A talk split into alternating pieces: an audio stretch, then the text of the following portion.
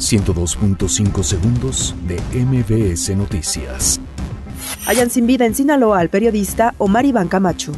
Gobierno federal anuncia mejoras al mecanismo de protección a periodistas. Alfonso Romo revela que el gobierno analiza nuevo recorte de plazas laborales. AMLO no descarta reabrir el caso de la muerte de Luis Donaldo Colosio. Muere Virgilio Caballero, diputado de Morena en la Ciudad de México. México renueva aplicación de aranceles a importaciones de acero. Nueva caravana de migrantes cubanos y africanos buscan cruzar a Estados Unidos. Donald Trump firma decreto que reconoce oficialmente la soberanía israelí sobre los altos de Golán. Comisión Europea dice estar lista para un Brexit sin acuerdo. Presenta nuevos servicios de suscripción, Apple News Plus y Apple Arcade.